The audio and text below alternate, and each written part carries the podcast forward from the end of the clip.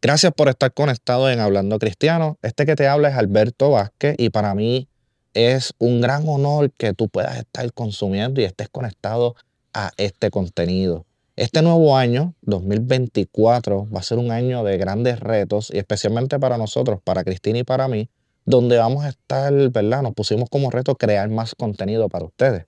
Tener este, más blogs escritos, más videos, más prédicas, más videos cortos que ustedes puedan recibir lo que, lo que Dios, ¿verdad? Quiere para esta generación. Y un saludo a todas las personas que, ¿verdad? Nos ven en Latinoamérica, que siempre están conectados. Y si nos escuchas a través de algunas de las plataformas de audio, sea Spotify, Apple Podcast, Google Podcast, te invito a que vayas a YouTube y nos busques como Hablando Cristiano y ahí le des subscribe para que puedas ver los, los contenidos anteriores de personas que han sido muy, muy claves en, dentro de lo que ha sido Hablando Cristiano.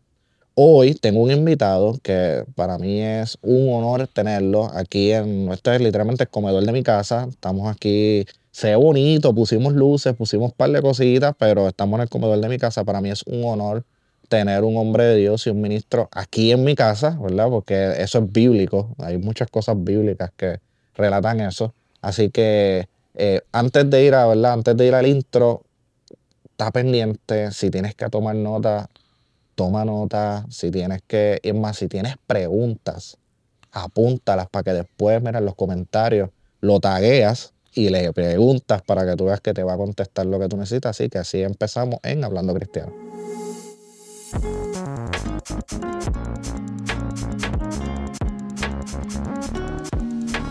Gracias por estar conectado aquí en Christian Notes y vamos a comenzar. Antes que nada, quiero oficialmente presentar a nuestro invitado, el evangelista Miki Mulero. Para mí es un honor que estés acá con nosotros. Gracias Alberto, eh, contento de verdad de, de esta invitación y de estar acá en esta esquinita sabrosa donde hay cosas lindas que pasan. Así que saludo a toda esa gente en esta hora. Le voy a decir, pastor, eso es uno de los temas que vamos a estar hablando. Yo sé que se promociona, ¿verdad? Y, parte de la promoción y parte de su ministerio es sobre el evangelismo, la verdad, el evangelista. Pero yo sé que se está haciendo un trabajo y yo, ¿verdad? Por respeto, lo reconozco como, como pastor. Y eso es una de las cosas que vamos a estar dialogando. Tengo muchas preguntas y hay muchos temas bien buenos. Así que... Eso son aguas profundas no, pero es que eh, eh, estamos en hablando cristiano, esto es, ¿verdad? Y, y, he visto muchos podcasts, he visto muchos podcasts de, de ¿verdad? De cristianos que pues, buscan como, no sé, yo le digo a veces a Cristina, es como que más controversia, más que edificar, más, no, no, no me contestan muchas preguntas y una de las cosas que, pues si yo tengo este medio, hay muchas personas que lo ven, hay, ¿verdad? hay mucha gente en Latinoamérica particularmente que lo ven y yo sé que son personas que consumen y cuando consumen, consumen algo que realmente los llene, más allá de crear alguna controversia. Y una de las cosas es que yo quisiera que nos hablara un poco de usted, ¿verdad? Cuando comenzó en el ministerio, yo sé que es casado, es esposo de una gran ministro de Dios, eh, tiene unos hijos espectaculares, talentosísimos y es abuelo. Pero antes de entrar en eso es mi resumen, pero, o sea, o sea mi resumen un poquito rápido. Pero háblanos de usted, o sea, ¿dónde, ¿dónde comenzó? ¿Cuándo fue el momento en que usted dijo, ok, eh, yo me entrego a Jesús y, voy a empezar a trabajar y este va a ser mi ministerio. ¿Dónde comenzó todo? Bueno, eh, ciertamente, pues, desde que abrí mis ojos, soy hijo de pastor. Mi papá es pastor. Interesante, no lo sabía, Corillo. Todos los que he traído aquí son hijos de pastor. Antes, eh, disculpa que lo interrumpa. Yo entrevisté a Mus Morales. Y estuvimos aquí sentados hablando un buen rato y a mitad de entrevista viene y dice, no, es porque yo soy hijo de pastor. Y, y Yandy está ahí sentadito, yo estoy, yo me quedé como que, espérate, esto, ¿verdad? Esto, Dios no, no hay casualidades. Pues yo soy hijo de pastor, de que abrí los ojos, ¿verdad? Eh, eh, conocí la, la, vida ministerial y demás. Mi papá y mi mamá eh, tuvieron un ministerio muy poderoso. Él partió con el Señor ya. Eso es parte del testimonio. Habría que hacer otro, otro programa para todo eso. Eh, mi esposa es hija de pastores también, Nancy López, adoradora, cantante. Eh, eh, tenemos tres hijos maravillosos, Jan Omar, Yael y Lerian. una nuera tremenda, Yohai, un nieto, Fabián. y otro que viene por ahí o otras, no, todavía no, no- No sabemos, no sabemos qué hay, pero puede ser que más adelantito tengamos la información. Soy hijo de pastor, pues no, no soy el típico hijo de pastor contento, alegre, que amaba la iglesia, que amaba la vida ministerial, porque Mickey Mulero era un hijo pastor que, que llegó a odiar la iglesia, que llegó a odiar a su papá, que llegó a odiar el ministerio, que en un momento dado hubiera querido matar a mi papá, que era lo que deseaba, eh, una cosa fea, rara que estaba en- operando en mí. Y- y tuvieron que pasar muchas cosas en mi vida, muchas cosas para yo chocar con, con- con la verdad del Evangelio, la verdad de lo que, de lo que mi papá proyectaba. Y entonces, encima de eso, tuvieron que pasar muchas cosas para enamorarme del, del ministerio y, y- y darme el regalo del ministerio y estar donde estoy hoy. Cuando miro para atrás, eh, jamás, jamás yo hubiera pensado que, pues, que no era mi norte, no era mi deseo, odiaba esto con toda mi vida. Mm, Mas, sin embargo, Dios es más fuerte siempre. Eso es así. Eso es así. Siempre. Eh, a- abundando un poco más, ¿verdad? Abundando un poquito más en, en, en ese, en esa trayectoria, en ese background. eh, ¿En qué momento particular dentro de las circunstancias? Porque, ¿verdad? No, no, no, ¿verdad? No, no quiero detalles, pero tal vez dentro de esa, yo diría, de esa juventud, de esa adolescencia, porque realmente esos son los, los procesos más complicados. De esa juventud, la adolescencia, ¿en qué momento tienes ese encuentro y qué, si se puede saber qué es lo que dice, ok, espérate, no importa lo que esté pasando, lo que yo haya pasado, aquí es donde está el, el- el punto donde todo gira y, ok, tengo que meter mano. Creo que, que al igual que Jacob, había una promesa dada de parte de Dios a mis padres que yo quería huir de ella. Pero Jacob en un momento dado llegó a un territorio que él desconocía ni qué territorio era, pero allí tuvo una visión. Y a mí me pasó eh, básicamente igual, porque en un momento de mi vida me encuentro en el, en el hospital, en centro médico, eh, escuchando un doctor diciendo, Miki Mulero, no vas a caminar, no te vas a levantar de ahí. Eh, y ese proceso de sentir entonces que la soledad, que los panas no están, que los amigos no están, que nadie me va a ver, que estoy tirado en una cama, que los únicos que quedan a mi lado son preci- precisamente los que yo hubiese querido que se desaparecieran en un momento dado, mi papá y mi mamá. Entonces, comienza Dios a trabajar conmigo y envía, recuerdo, dos ancianos a aquel cuarto, dos hombres, un hombre y una mujer de Dios tremendo, extraordinario, que estaban orando en su casa y aparecieron al hospital de madrugada. Dios nos envió hasta acá para decirte que va a haber un cambio, una metamorfosis en tu vida. Y que a partir de hoy comienzas a amarle, comienzas a trabajar. Y, y aquel punto, aquel, aquel clímax de destrucción que había, fue lo que Dios utilizó para entonces comenzar a trabajar conmigo. Aquel que no caminaba, aquel que decían que se iba a quedar parapléjico, aquel que decían que no se iba a levantar de aquella cama. Ahora Dios hace un milagro y comienza Dios a trabajar en mí, en mi interior, en mi sanidad, en mi sanidad con mi padre, en mi sanidad con mi familia. Y comienza entonces cosas a pasar y a poner gente a mi lado, un pastor extraordinario que me amó, que me abrazó, que me, que, que me, que me sanó. Y de ahí entonces comienza la cosa a, dar un ¿Cree giro. que, cree que, porque, por ejemplo, yo soy nacido y criado en la iglesia, Ajá. Eh, yo soy nacido y criado en la iglesia, mis papás siempre han sido líderes en la iglesia, Eh, vengo de una familia numerosa, son eh, pues, mi papá, mi mamá, yo soy el mayor de tres hermanas, somos, somos varios, o sea, so- somos varios, y yo creo que el, el concepto de, de, y no sé cómo, y voy a ser bien cuidadoso con lo que voy a decir, porque muchas veces este, cuando, cuando se crece en la iglesia y se dan palabras, a veces las palabras se pueden malinterpretar a un punto en donde más que atraerte a la iglesia y más que atraerte a la visión, te aleja de la manera en cómo se manejan. Por ejemplo, a mí me dieron palabras, me dieron tu, sea, me dieron mi llamado, llamado a pastorear, llamado a servir, llamado Pero la manera también que se llama, por ejemplo, a la familia. eh, yo me recuerdo una vez, este, hace, bueno, yo tenía como 12 años, todavía yo no podía comprender ni entender. Le dan una palabra a mi papá, le dicen, tú y tu familia van a servir, van a hacer esto, van a hacer lo otro. Y muchas veces yo, después de adulto, yo comprendí que hay ciertas palabras que tienen un principio y un fin. Hay unas palabras que tienen un principio y un fin. Pero hay gente que sigue viviendo y caminando en ellas. Y lo que te da el principio y el fin es quién te guía en la palabra, quién te da el cuidado, quién te cuida en eso. Y muchas veces hay muchas familias porque, y me gusta este espacio, cómo se está abriendo y cómo se está hablando, porque yo sé que hay muchas familias que son cristianas, que tal vez hay mucho contenido allá afuera.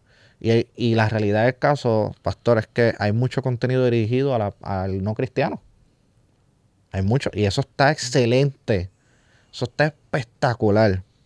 Pero ¿qué contenido está dirigido al cristiano que no ha visto más nada más que un culto? Que entra y sale a la iglesia. que en su casa lo que crecimos es cantando las canciones de René, cantando de- eh, escuchando a Nancy, a Dani Berrillo, a Ingrid Rosario. Ajá, ajá. O sea, que no hay, no hay más allá, de, ¿sabes? No hay uno, ¿verdad? Porque los padres obviamente te cuidan de ciertas cosas, pero que no han vivido más nada. Y, y voy a tirar esta premisa. Mi pastor, Pastor Otoniel, Pastor Otoniel Fonda, eh, una vez comentando en un discipulado cerrado, y él lo ha dicho públicamente, él dice, yo crecí en la iglesia y cuando me preguntan cuál entonces sería su testimonio, y yo me identifiqué mucho con eso. Y él dice que su testimonio es yo sobreviví a la iglesia. Y uno dice, "Bueno, es un statement fuerte, es fuerte. Pero el hecho de, el hecho de, de cómo, ¿verdad? La, la iglesia es, porque estamos claros que la iglesia la componen de personas imperfectas. Definitivo. O sea, son personas imperfectas. Nuestros padres no tenemos padres perfectos, no tenemos hermanos perfectos. Las personas que nos rodean no son perfectos. So que si buscamos perfección en la iglesia, o sea, en la iglesia cuando me refiero es en las personas y no en lo que Cristo nos da. ¿Usted cree que el cuidado fue clave para poder este, tener un norte claro y, y- y poder encaminarse en lo que hoy usted puede ver que es un ministerio tan, tan que ha impactado tantas vidas? Bueno, mira, la realidad es que hay que tomar las cosas, yo lo digo de esta manera, por temporadas. Claro. Los tiempos de nuestros padres no eran los mismos que los tiempos que, es más, esto que estamos haciendo no existía. No. Eh, Es más, voy más lejos, esto era pecado. O sea, algo así en aquel tiempo era un pecado, verdad, un pecado verdad. capital.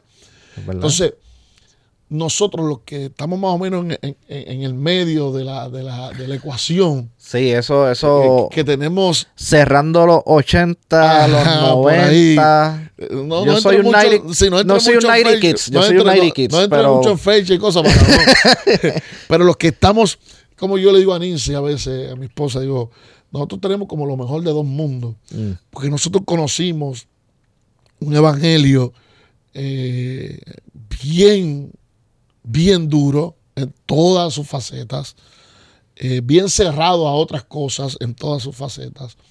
Y hoy tenemos la oportunidad de conocer un evangelio que no es que Dios ha cambiado, por favor, déjelo claro ahí. No, Dios no ha cambiado. Su presencia, su Espíritu Santo es el mismo. Pero la gente ha entendido y ha comprendido y ha, y- ha entrado en una madurez eh, muy diferente. Y a veces hemos entendido que es como también lo hablo con mi esposa. Nuestros padres nos dieron lo que ellos habían aprendido. ¿sabe? Y si usted aprendió que esto es blanco, pues es blanco. Pero pasarle el tiempo de las investigaciones, esto, nos damos cuenta que es gris, pues entonces eh, eh, no deja de haber sido malo lo que ellos nos enseñaron, sino que eran los elementos que tenían. Claro. Entonces, hoy por hoy, hoy por hoy, pues hay muchas cosas que han cambiado. En mi caso, en mi caso, el haber sido azotado tan fuerte en aquel tiempo, donde yo no podía ni jugar un baloncesto, donde yo eh, eh, al río, aquello, todo era. Eh, una estructura de, de- de culto lunes, martes, miércoles, jueves, viernes, sábado, O domingo. sea, que no se iba al cine, no se veía ¿Cómo? televisión, no se iba a la playa. Muchachos, esos, esos son términos que no. que o sea, vengo de esa estructura y esa estructura, en mi caso, en el caso de Mickey Mulero, en mi caso, no me ayudó, no me dio herramientas, porque no sé por, por alguna razón mi mentalidad era un poco diferente. Claro. Entonces chocaba con eso y creo que por ahí que venía la cosa. Ya cuando entonces Dios comienza a trabajar conmigo, me enamoro, que ese es el error de la gente, me enamoro de Dios, me enamoro de su presencia, de su trato para conmigo y no de una estructura.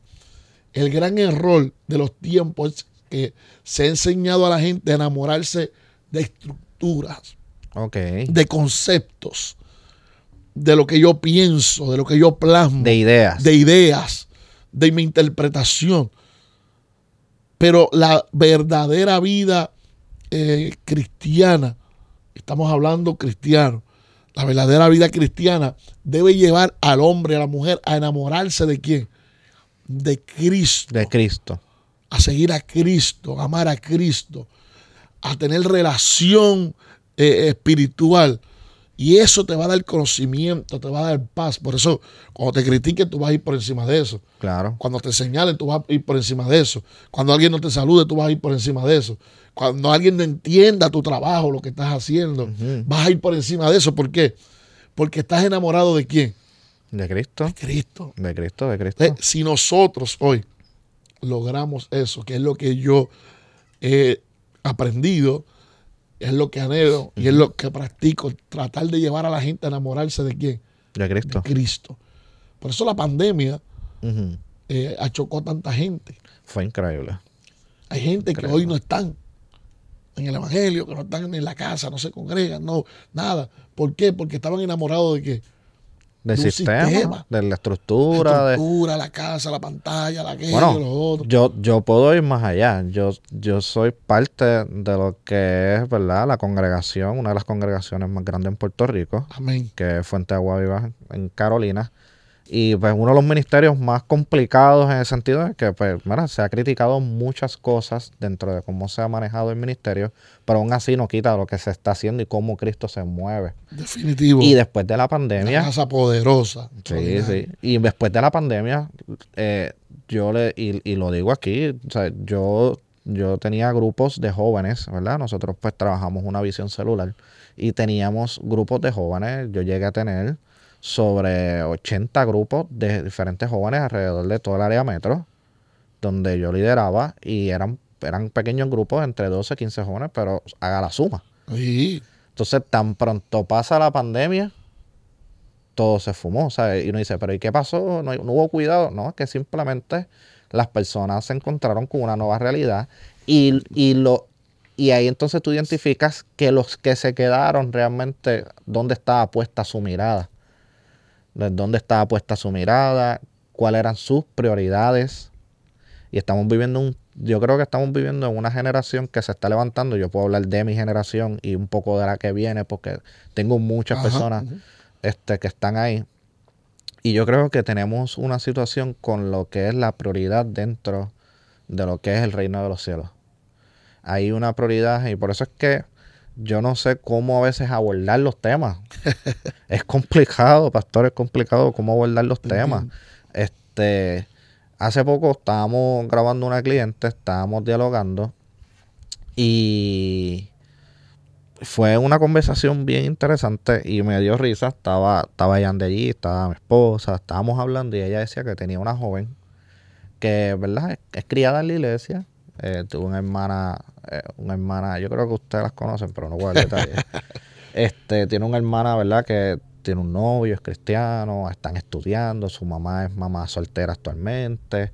Y ella está en esa fase donde acaba de cumplir su, su mayoría de edad. Y, y su pelea es con, con, con el mundo es no tengo la libertad suficiente para hacer lo que quiero hacer. Y entonces estábamos hablando sobre el concepto de la libertad. Estábamos hablando sobre el concepto de la libertad, de lo que conlleva esta generación pensar y tener prioridades a lo que llamamos libertad. Entonces, cuando vamos eso a, la iglesia, vemos que la iglesia dice, estos jóvenes quieren hoy libertad, estos jóvenes quieren hoy que, que se les acepte, quieren hoy y la realidad es que para tú poder tener un beneficio de algo, tú tienes que sacrificar otras cosas. Y yo lo aprendí, lo aprendí yo durante todos mis años, lo he aprendido a fuerza de cantazo, yo sé que usted también, eh, lo he aprendido con cosas difíciles, lo he aprendido con cosas fáciles, pero la realidad es que estamos viviendo en un momento en donde yo voy ahora, quiero ir ya a profundizar, eh, estamos viviendo en un momento en donde hemos visto muchas personas, tal vez de una generación pasada, puedo hablar de mis padres, mis abuelos, donde a veces uno, a veces uno hoy critica eso de no puedes ir al cine, no puedes ver televisión, eso, no puedes, no puedes salir a la playa, no puedes ir al río, no puedes hacer, o sea, una generación que, que creció en lo prohibitivo, digámoslo así. Pero cuando yo me pongo a analizarlo, y yo sé que esto me va a caer chinche cuando lo diga, pero yo creo que hoy hace falta un poquito más de eso. Ok. No, no sé si me entendió lo que quise decir. Claramente, y entiendo tu línea. Mira, lo que pasa es, lo que sucede es que esta generación, ¿verdad? Se la podemos llamar así prohibitiva, que dejaba en los individuos compromiso. Cuando tú creas compromiso, mm. obviamente la misma palabra ¿verdad? Se, se, tiene su significado. Compromiso es que estar comprometido. Claro. Por eso tú ibas a ver gente que ya sea por presión o, por dureza, por rigidez. O por miedo. era un estatus militar que creaba compromisos. Los militares buscan crear que compromisos en sus soldados.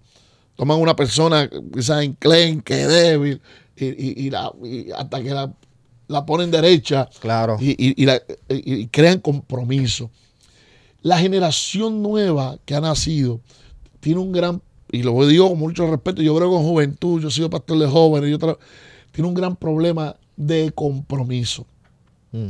Queremos beneficios sin comprometernos.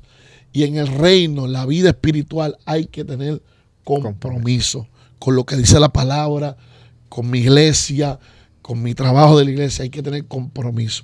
Escuchaba una psicóloga hace un tiempo atrás que hablaba y decía, esta es la generación de lo normal. Pregúntale a la juventud cuál es, cuál es su palabra que lo identifica, normal. Yo tengo dos hijas eh, jovencitas que le digo, ¿cómo está la comida? Normal. Dime si es cierto o no es cierto que es la contestación de los la jóvenes. contestación. Era, fuiste al concierto. Ah, yo sí. ¿Cómo tú? Normal. normal. Normal es una palabra. yo la uso mucho. ¿Te estás dando cuenta? Sí, es verdad. Normal es una palabra que no crea compromiso. Porque si a mí me preguntan cómo estuvo, por decir el concierto, tremendo, bueno, estoy que siendo categórico. Si me, no, porque después, después de tú decir estuvo bueno, viene la pregunta y qué fue lo más que te gustó o qué es lo que estuvo bueno. Pero como, como te van a desmenuzar y como te van a, pues tú no quieres tú sabes, eh, crear un compromiso que diga, mire, este pues es más fácil decir normal, porque si no tendría que decir, no sirvió. Entonces, caerías en la página de qué? De, los, detractores. De esto. claro. Prefiero, por eso es que la gente no quiere trabajar hoy en día. Porque ese compromiso, levantarte a las 6 de la mañana, de ir a no, yo, yo me quedo tranquilo, yo yo juego otra cosa, hago otra cosa. O sea, los compromisos, la gente está huyéndoles. Y en la vida espiritual, yo lo he aprendido. Y yo creo que nuestras generaciones, ese puente se rompió en algún punto. Nuestras generaciones pasadas creaban una estructura, aunque dura y difícil, de compromiso. Mm. Por eso yo tengo que ser eh, persistente en esto si nosotros hoy, en tu caso, que habría con tantos jóvenes, logramos crear un carácter de compromiso, hay cosas que no van a pasar. Hay jóvenes que no, se, que no se van a mover por la presión de grupo, por lo que diga aquel, por lo que otro. Estoy en la iglesia, pero quiero lo que decía, la libertad de... no podemos estar en dos niveles. Hay que estar donde tenemos que estar. la búsqueda, ¿verdad? La búsqueda de la libertad es algo que pues, yo creo que se está escuchando cada vez más fuerte en esta generación, pero como me estabas comentando sobre el compromiso. Es que, mira, realmente, voy reitero, la libertad no es una carta de, hacer lo que quiera. La libertad debe estar amarrada, sujetada a compromiso. Entonces, ¿hasta qué punto y es lo preocupante de todo esto, las nuevas generaciones han entrado en una libertad dejando el compromiso. Yo tendría que preguntar hasta qué punto la nueva generación conoce a Dios. ¿Cuál es su tiempo de oración, de ayuno, de búsqueda? O si hemos instituido todo eso porque pensamos que son rudimentos viejos y, tenemos que andar en otra libertad, en otra cosa. Cuando la libertad nos produce precisamente un peso quitado para nosotros ejecutar lo que la palabra dice. Y la palabra nos incita a, orar, a ayunar, a buscar a Dios.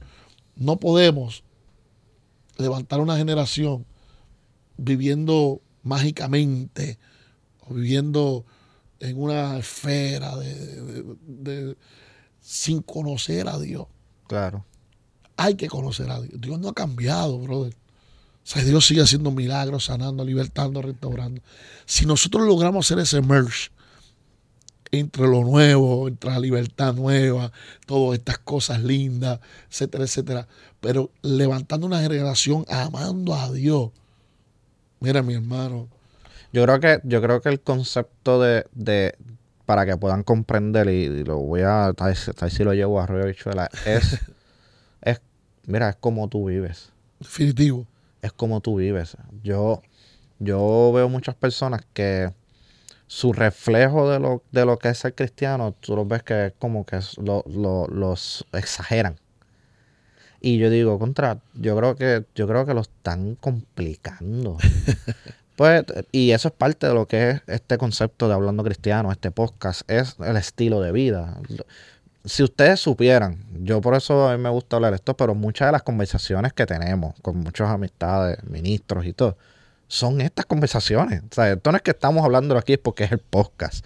Es que cuando a veces uno, nos reunimos, hay un par de líderes o hay ministerios que se reúnen y están compartiendo, estas son las conversaciones que se dan. Esto es lo que se es que hay una preocupación genuina en el ambiente, eh, a nivel ministerial, una preocupación genuina con respecto a este tema, con respecto hasta qué punto la libertad, ¿verdad? Que llamamos la libertad, está levantando una generación alejada de Dios.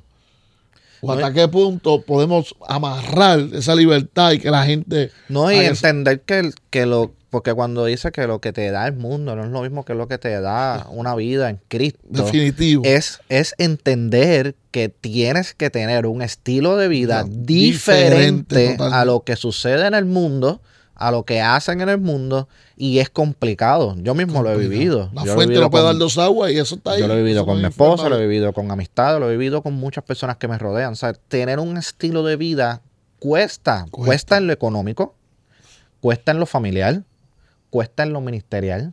Y en lo emocional. y en lo emocional. Tener un estilo de vida cuesta. O sea, ser una persona que es un empresario. Hoy yo pues, me catalogo como empresario por la manera en que, ¿verdad? El negocio que tenemos, lo que hacemos, pues es un estilo de vida diferente a ser empleado. Entonces, como un estilo de vida diferente cuesta porque tengo que pensar y tengo que hacer cosas referente a ese estilo de vida.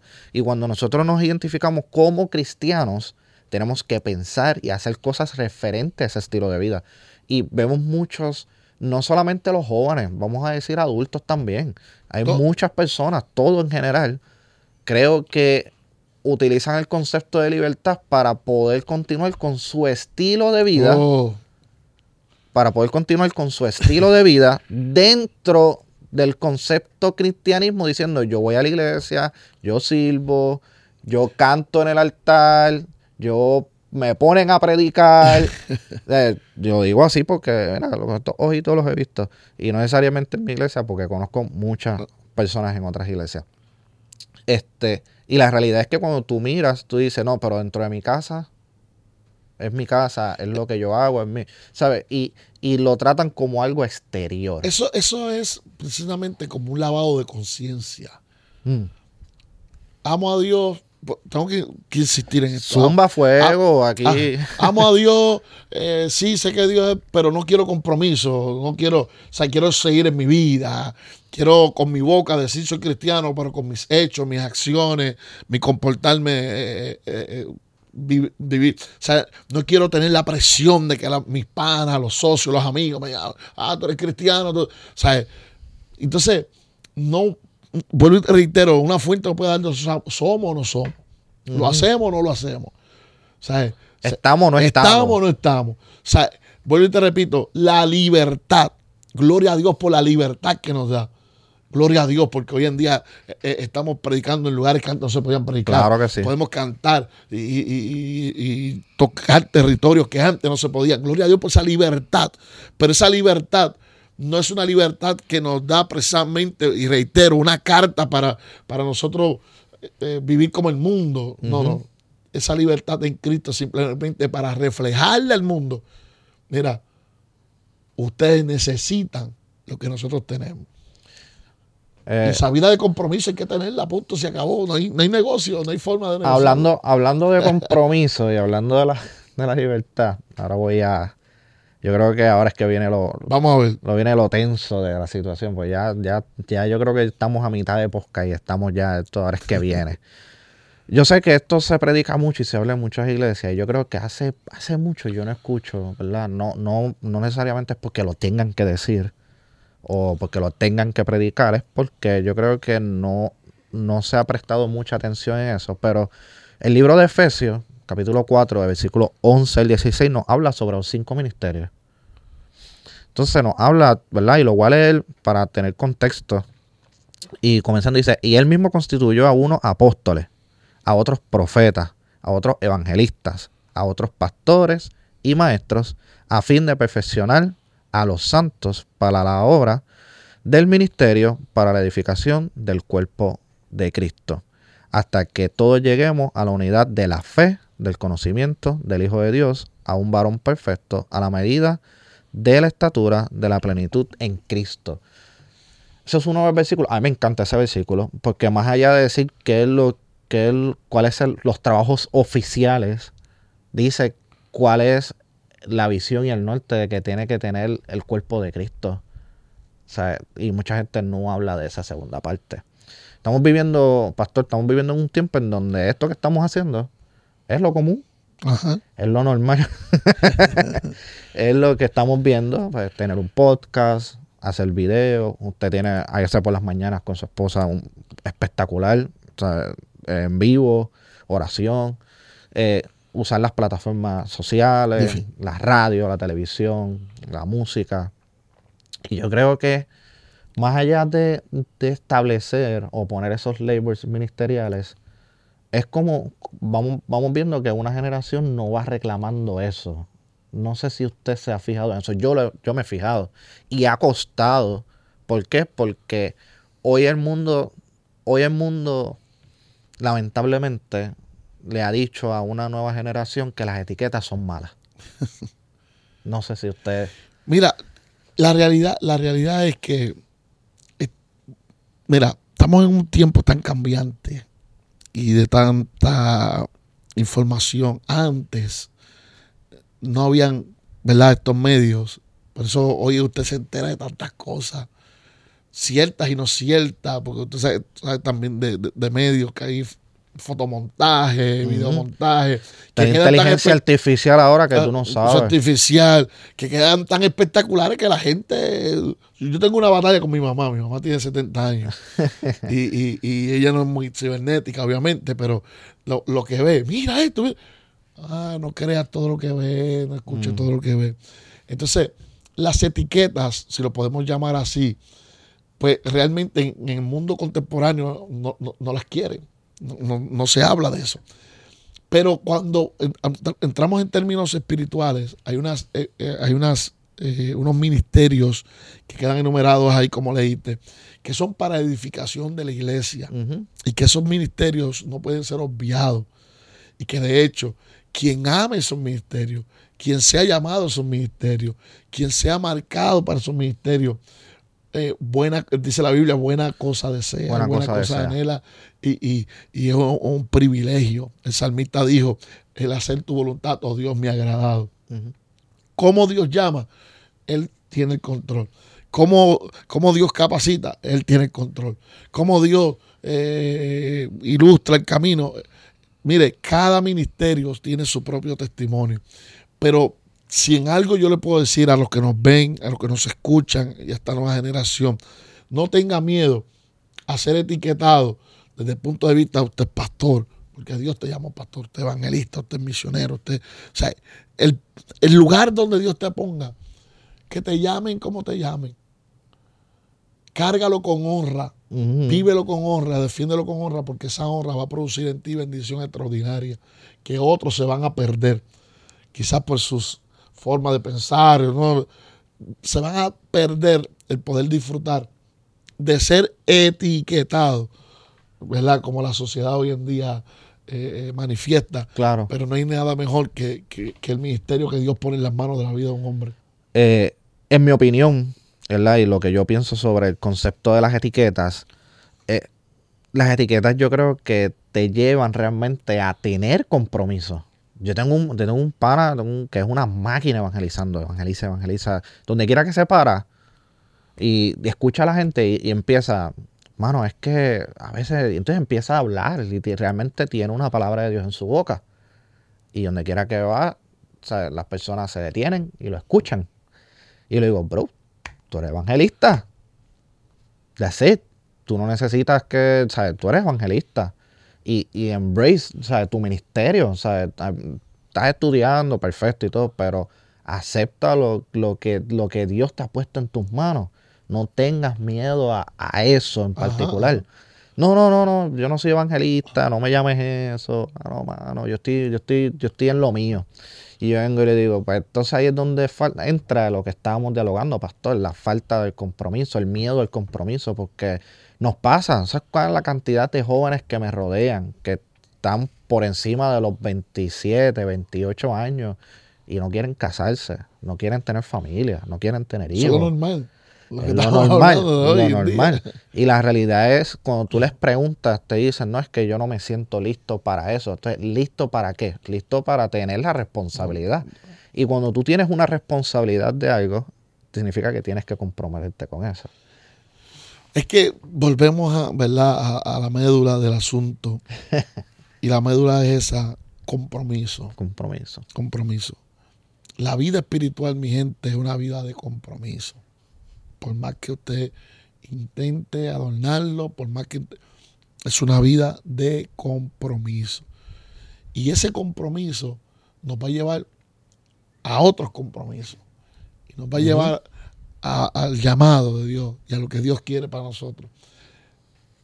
Si alguien hoy puede utilizar este podcast para sacudirse y entender, Dios tiene algo conmigo Creo que estamos logrando algo importante. No pasemos por la vida queriendo vivir una libertad de pensamiento, de aquello y lo otro, sin crear compromiso.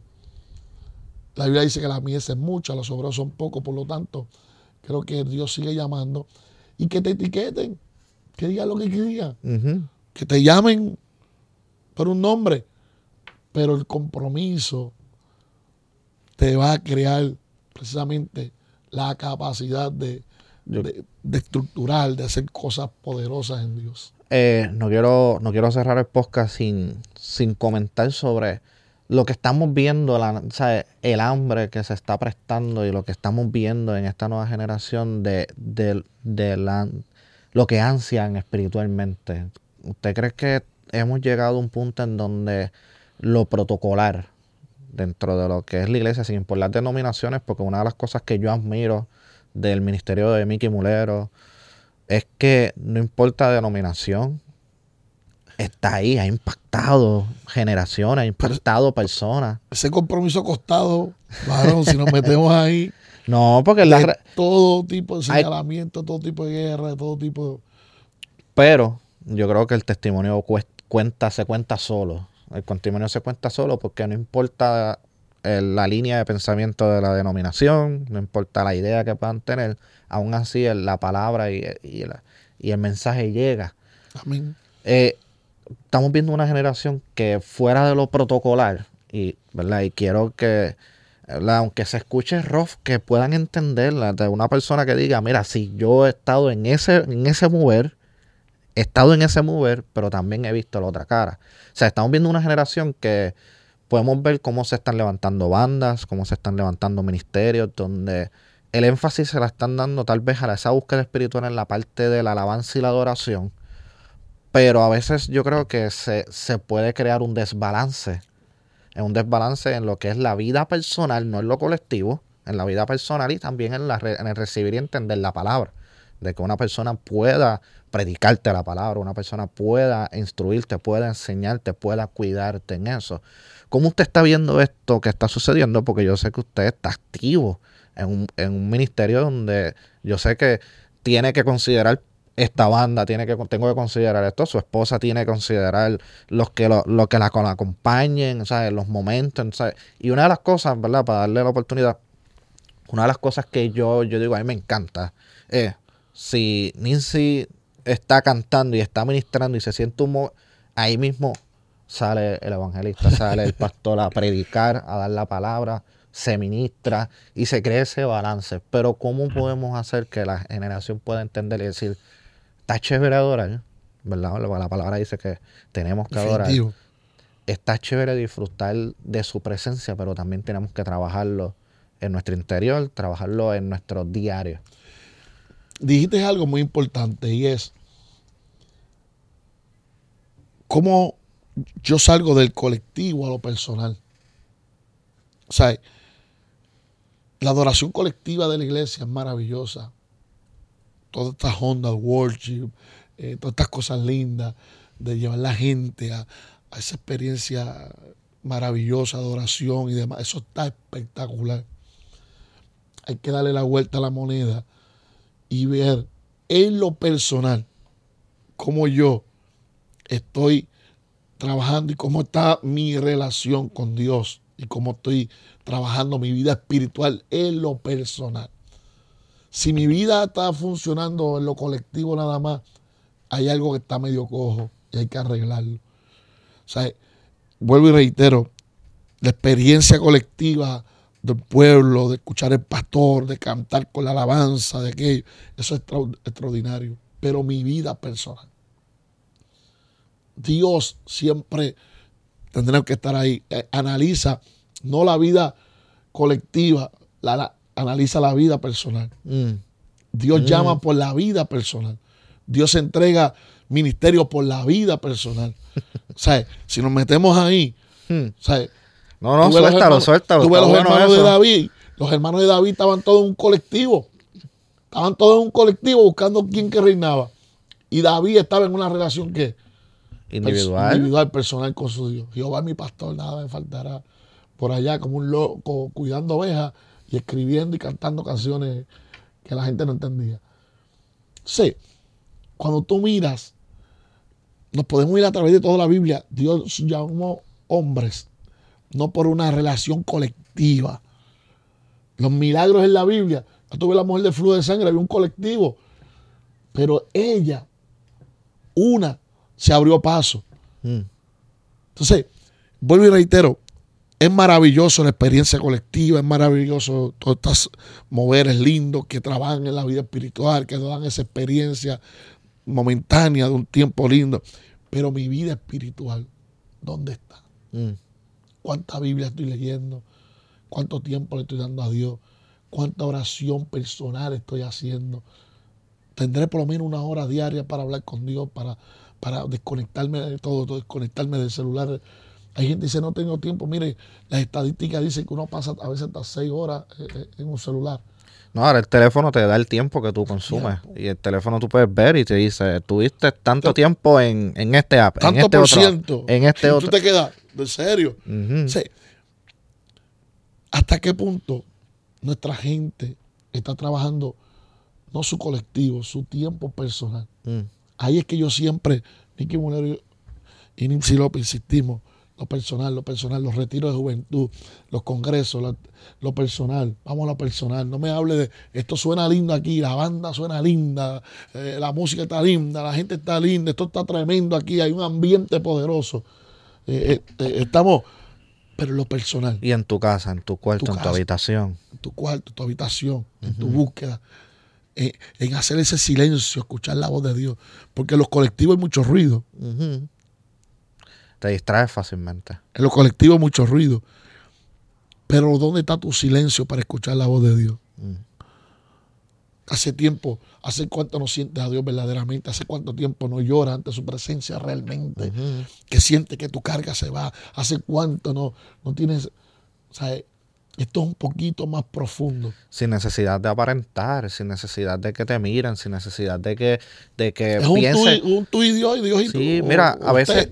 Disculpen, los puertorriqueños decimos tú, pero... Tú, sí, pero mira, la realidad es que estamos viviendo en un tiempo en donde... Vamos a hablar claro, ¿sabes? Y yo sé que, y te voy a hablar a ti que me estás viendo, y si estás en Puerto Rico, estés donde estés. Mira, las prioridades. Tu compromiso es con tu vida personal. Una de las cosas que yo me acuerdo, yo tengo una tía, tengo, también mayorcita, y siempre nos decía, recuérdense que la salvación individual, recuérdate que la salvación individual, nos decía, nos decía, y, y cuando tú lo, cuando tú lo vienes a entrar en razón sobre eso, que es un dicho que ¿verdad? decían muchos años atrás, la realidad del caso es que sí, es, tú, todo lo que es tu relación con Dios es tú y Él. Mira, lamentablemente tú no vas a vivir de ponchar en concierto en concierto, de congreso en congreso. Tú no vives de eso. Espiritualmente no vives de eso. La realidad es que tú tienes que utilizarlos como, como, ese, como esa gasolina, ese, ese alimento para tu poder subsistir y seguir trabajándolo. Eh, eh, yo recuerdo que en una prédica, un grupo de jóvenes, pastor, yo tuve que eh, zumbar fuego porque vemos una tendencia en donde tú ves grupos de jóvenes y tú ves grupos de adultos, llegan el domingo a la iglesia y levantan las manos, moquillado allí llorando y recibo la palabra y voy a sembrar y voy a pastar y qué sé yo. Y cuando salen del culto y llega el lunes, se van a janguear, se van a beber con los panas, se van literalmente. Entonces tenemos un estilo de vida que lo que tú estás haciendo con tu vida no va acorde con lo que tú le estás diciendo en un culto, un concierto, un congreso, le estás diciendo a Dios, necesito de ti, pero dice, pero entonces Dios te responde, yo necesito de ti. Es un compromiso. Esa es la palabra de este podcast, compromiso. Si yo lo, lo, pudiera titular de alguna manera, es compromiso. Claro. O sea, reitero, y no queremos sonar eh, intransigente. Claro. Eh, ah, old school. No, no, no, no, Queremos que la gente entre en una, ¿verdad? En una autorreflexión.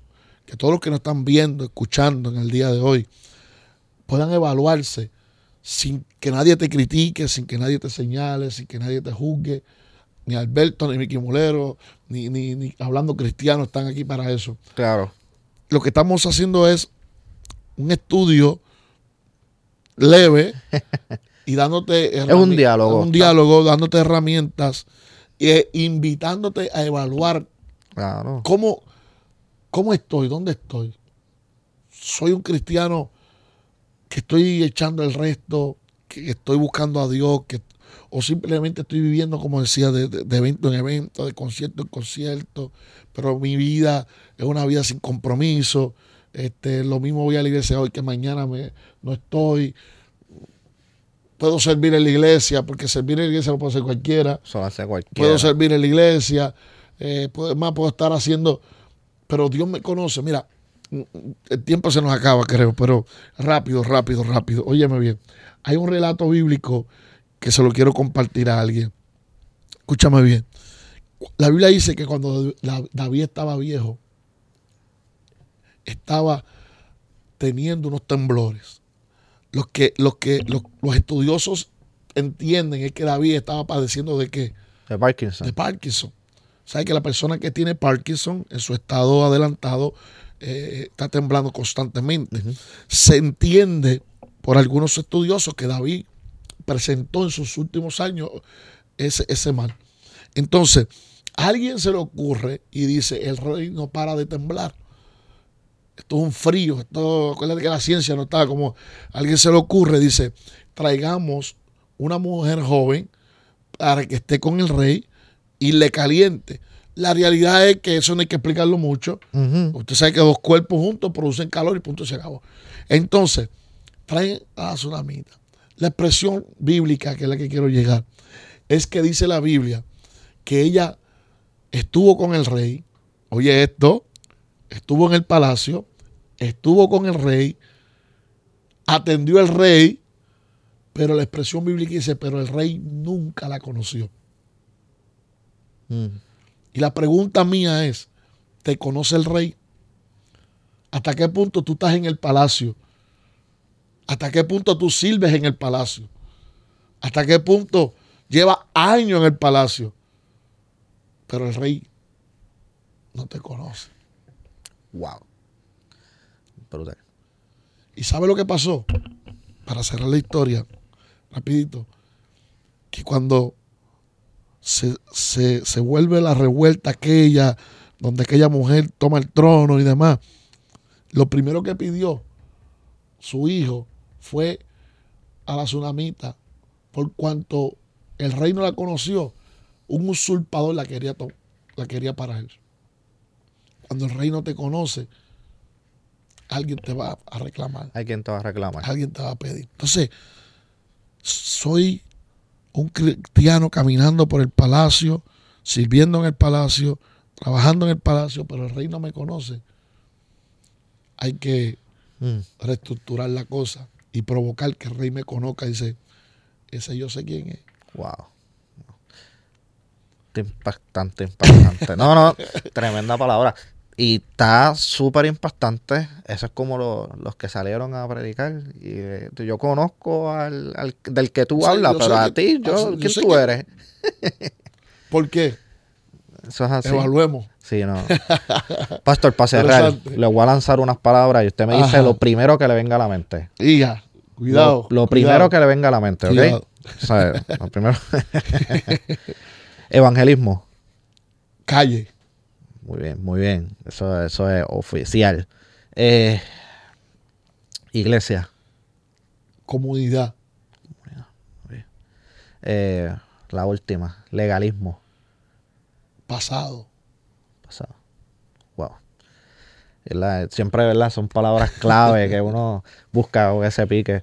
Pero, Pastor, para cerrar el podcast, ¿verdad? Ya usted va a ver este podcast editado, picadito, bien chévere y todo, pero aquí nosotros hemos pasado de todo.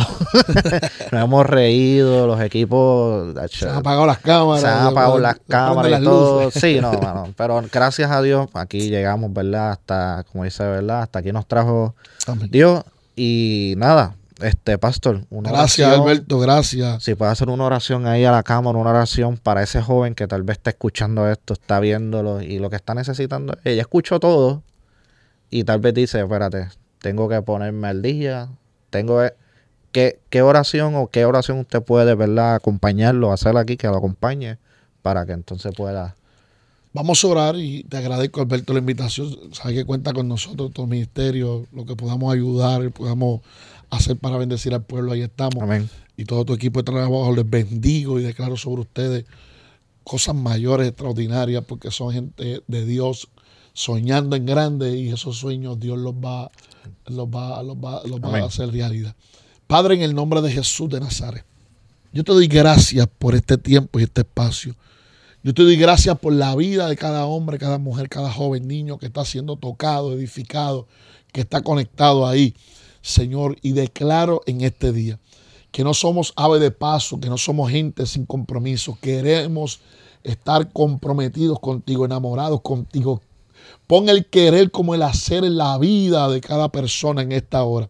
Señor, no permitas que pasemos por el palacio y tú no nos conozcas. Queremos ser reconocidos por ti. Queremos tener tu aprobación. Levanta una generación, Dios de gloria, enamorada, apasionada por ti, sin temor a lo que pueda decir el hombre en la tierra.